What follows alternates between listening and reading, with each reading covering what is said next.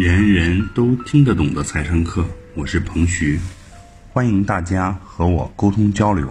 我的微信号是幺三幺零一八六零零一八，幺三幺零一八六零零一八，记得回复“财商”两个汉字哦。下面开始我们的学习吧。二零一七年的房产税没有纳入人大的立法程序，但是呢，已经进入了五年规划。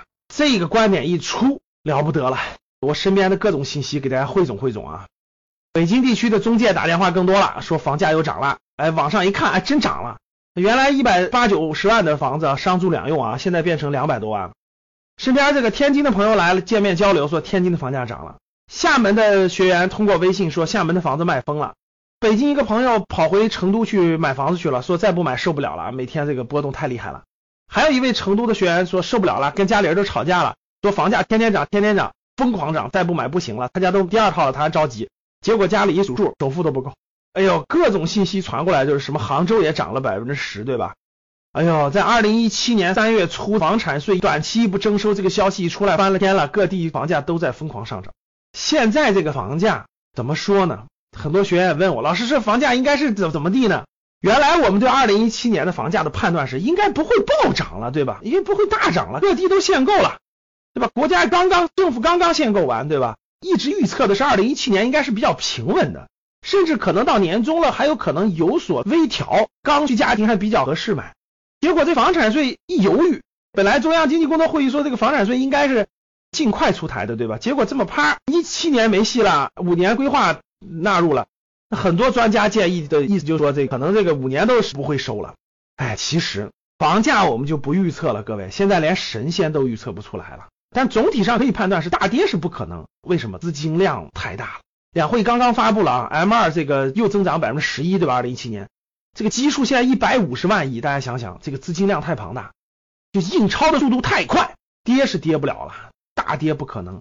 本来说一七年有有洼地可以抄抄底呢，现在来看这个好像洼地也不出现了，是吧？春天就开始上涨了，房价我们都不敢预估了，神仙都估不出来了哈。总之这里面提醒大家一句吧，量力而行，不要过分用杠杆，过分用杠杆一定会很惨的，这个千万注意。所以还是提醒大家一句，不要过度用杠杆投资买房。你自有资金当然无所谓了啊，大量的用借款的话，你要小心你的现金流能不能够得着。第二个呢，我们聊一聊房产税的问题。其实呢，有些专家说房产税不可能控房价，我觉得这纯粹是胡说。其实房产税的本意什么呢？是控制房屋的持有成本。你推出房产税，如果你觉得高了，你税率可以零嘛，可以不收或者收零点一、零点二。你觉得低了，你房价狂涨了，你想控制，你把税率往高调嘛，调到百分之一、一点五、百分之二、百分之三嘛，它是个弹性的。其实这个事情，呃，我一直觉得这个收房产税，一六年、一七年是个非常好的是个时机。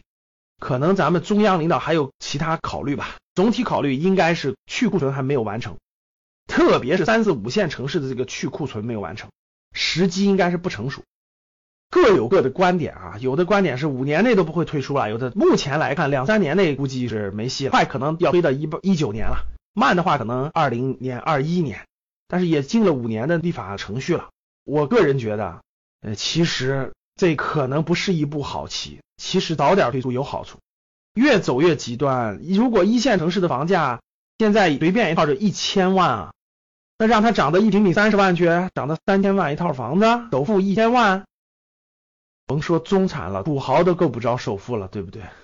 所以房地产真的是神都预测不了了，只能说我的一个观点吧，给大家一个建议，还是慎重再慎重吧，不要过分用杠杆啊，过分用杠杆背上太多的债务。一旦有些经济波动或者家里的经济来源受到一定问题的话，其实后果更严重。我们有一个学员讲了一个案例啊，非常有意思。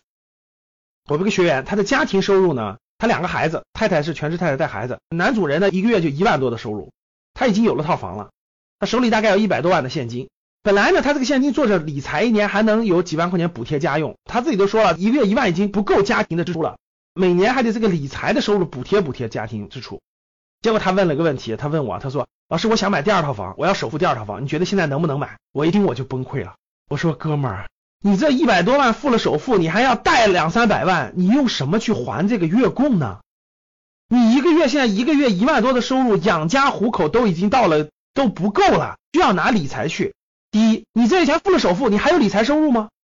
第二，你付了首付的话，贷两三百万，你拿什么去还月供呢？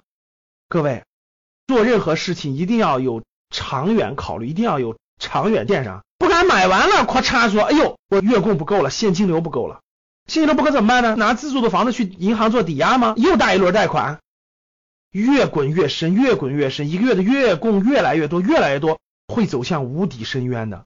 所以买不买房不提了，但是我要提醒各位，一定要量力而行，不要过分杠杆买房。以上就是本次课程的内容，人人都听得懂的财商课。喜欢本节目的朋友，请关注和订阅，欢迎在评论区留言互动，也可以添加彭徐的微信：幺三幺零一八六零零一八。幺三幺零一八六零零一八，做进一步的沟通和交流。感谢大家的收听，我们下期再见。